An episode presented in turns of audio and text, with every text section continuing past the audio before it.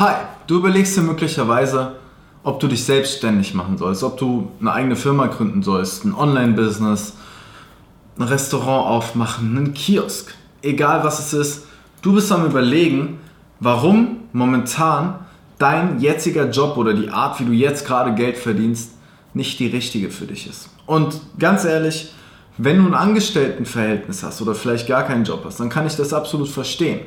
Du hast vielleicht schon ein paar Speaker mitbekommen, die richtig begeisternde Flammenreden im Endeffekt halten über die Selbstständigkeit und hast dir dann schon öfters überlegt, ob du das machen sollst.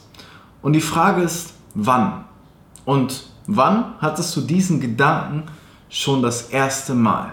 Wie lange ist es bei dir her, dass du das erste Mal von Selbstständigkeit gehört hast? Und wenn das jetzt länger her ist als eine Woche oder zwei, Wieso bist du es noch nicht? Was hat dich bisher davon abgehalten, wirklich diesen Schritt zu gehen und zu sagen, hey, ich probiere es jetzt einfach mal, ich baue jetzt einfach mal mein eigenes Business auf, denn seien wir einfach mal ehrlich, heutzutage im Jahr 2019 gibt es kaum noch große Hürden oder großartige Investitionen, die man tätigen muss, um, das eigene, um ein eigenes Unternehmen aufzubauen. Und dich halten momentan einige Dinge zurück, nur die Frage ist, welche Dinge sind das? Ist das dein Mindset? Hast du noch nicht genug Wissen gesammelt? Bist du dir noch zu unsicher in dem, wie es sein wird, wie deine Zukunft sein wird? Und wenn es so ist, dann kann dir keiner verübeln, dass du bisher noch nicht angefangen hast.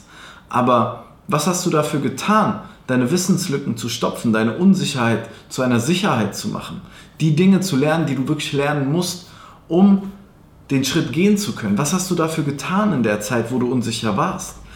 Die Frage musst du dir selbst stellen. Und ein Gedanke, den ich dir vielleicht einpflanzen möchte, wenn ich darf.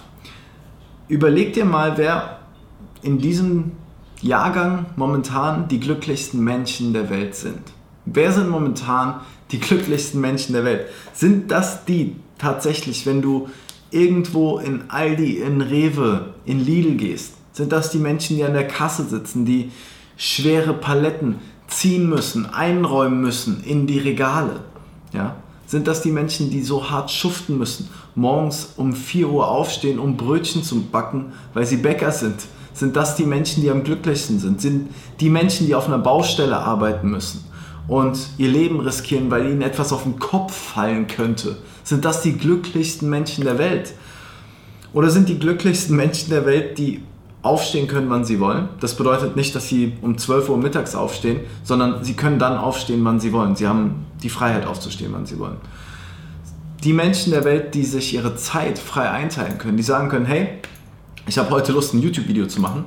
Ja, das ist jetzt gar nicht auf mich bezogen, sondern ich habe heute Lust, ein YouTube-Video zu machen und ich mache das, weil ich weiß, dass ich dann mehr Geld verdiene.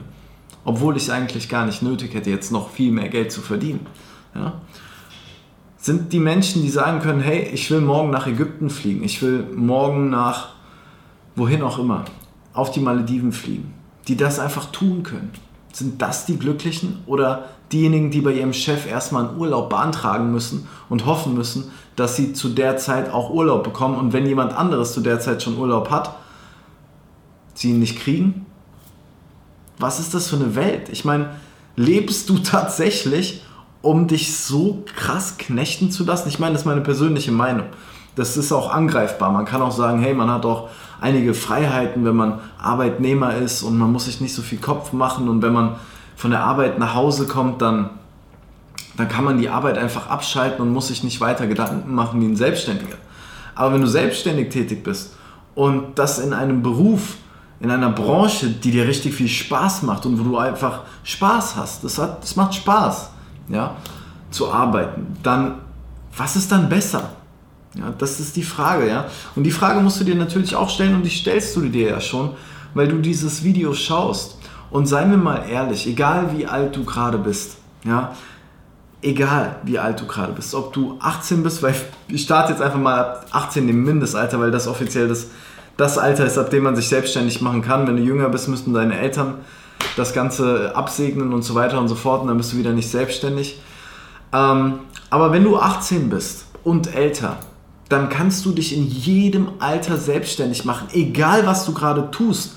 Ich habe Beispiel, nur ein Beispiel, ähm, mir in letzter Zeit YouTube-Videos ähm, angeschaut von Leuten, die Mikrogrün anbauen. Ja, also Microgreens auf Englisch. Ja. Die bauen ähm, Erbsen, Sonnenblumenkerne, ähm, Rettich an und bauen die in so solchen Trays an, ja, die so groß sind ungefähr und verkaufen dann die 10 Tage alten Sprösslinge, verkaufen die dann zum Beispiel an Restaurants, auf Farmersmärkten und so weiter und so fort. Dass die damit keine Millionen machen, ist doch klar. Und auch wenn es jetzt ein lustiges Beispiel ist, meiner Meinung nach, mit einem Regal, was ein bisschen größer ist als das hier und das ist aus Metall und hat fünf Ebenen und man macht da so Leuchtstoffröhren rein, damit die Pflanzen wachsen können, damit die genug Licht haben. Wenn du so ein Regal hast, dann bringt dir das, wenn du alles verkaufst, was darin wächst, 800 Euro die Woche. Wer verdient 800 Euro die Woche beim Lidl, beim Aldi, beim Rewe? Das ist ein Beruf, wenn du das machst. Und wenn du zwei Schränke hast, was echt, also an Investitionskosten, ich habe das mal durchgerechnet, das ist echt wenig. Also ein Schrank, da kommst du ungefähr hin mit 200 Euro. Ja, und auch schon, da hast du schon die ersten Samen und so weiter und so fort. Und der zweite Schrank kostet sich auch 200 Euro. Und dann machst du ein Return on Invest von 200 Prozent nach einer Woche theoretisch, wenn du alles verkaufst. Natürlich musst du dir erstmal deine Kunden aufbauen, deine Beziehungen aufbauen und und und.